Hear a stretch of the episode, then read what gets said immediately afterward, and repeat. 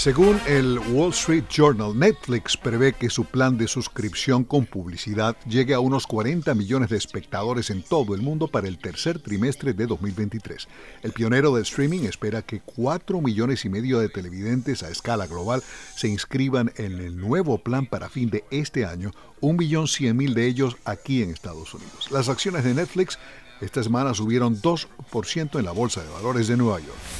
Surinam estaría explorando la posibilidad de tomar medidas legales contra los productores de la serie surcoreana de Netflix Narco Saints. Según las autoridades del país latinoamericano, la serie fomenta imágenes negativas al retratar a Surinam como un narcoestado.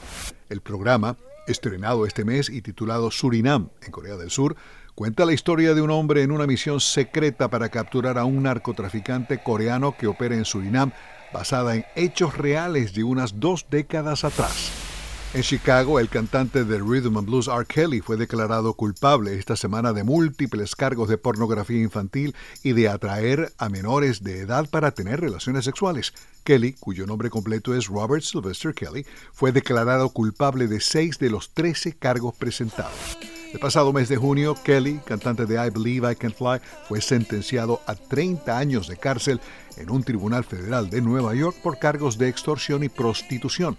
Kelly también enfrenta cargos estatales en Illinois y Minnesota.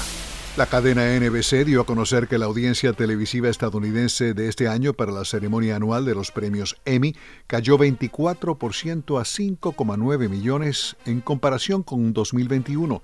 Según la publicación Variety, NBC combinó la audiencia de su servicio de streaming Peacock y su transmisión televisiva para calcular las cifras totales. Los premios Emmy los más importantes de la televisión estadounidense se entregaron el lunes en lugar del tradicional domingo para evitar que coincidieran con la transmisión del fútbol americano.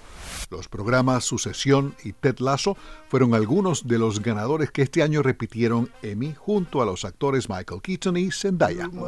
La película Casablanca estaría por salir en 4K ultra definición, algo más nítido que un Blu-ray, mucho más que un DVD o aquellos antiguos VHS que nuestros padres y abuelos alquilaban en Blockbuster Hollywood En todo caso, Casablanca, al igual que esta emisora, La Voz de los Estados Unidos de América, cumplió 80 años en 2022 y suponemos que el aniversario tenga que ver con esta nueva oferta al público. En cualquier formato, Casablanca es una gran película, una historia de amor de mediados del siglo XX con Ingrid Bergman y Humphrey Bogart.